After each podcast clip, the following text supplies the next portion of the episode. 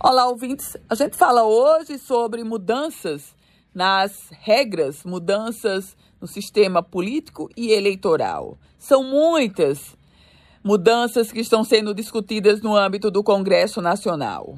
Vou trazer para vocês algumas. Cassação de mandato. Hoje, os políticos podem perder os mandatos caso sejam condenados por crimes como a compra de voto. Como é que os congressistas querem? Que para que tenha cassação, terá que ser provado que o candidato usou de algum meio violento para coagir o eleitor. Sobre crimes eleitorais, o transporte irregular de eleitores, boca de urna e comício no dia da eleição, isso tudo é considerado crime eleitoral. Qual é a proposta lá no Congresso?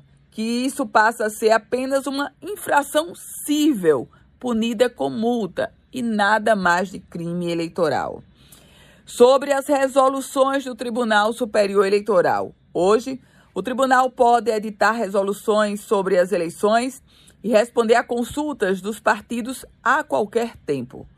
Como é que o Congresso quer? Que para valer nas eleições, essas resoluções terão que ser emitidas com antecedência mínima de um ano. O Congresso passa também a ter o poder de caçar resoluções do TSE. Uma outra mudança que os políticos querem. Hoje, sobre a questão do Caixa 2, não há tipificação específica para o crime de movimentar recursos de campanha sem informar a justiça.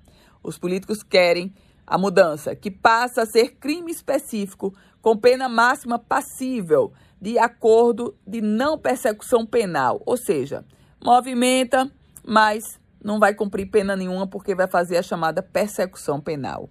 Essas são algumas mudanças que o Congresso poderá fazer.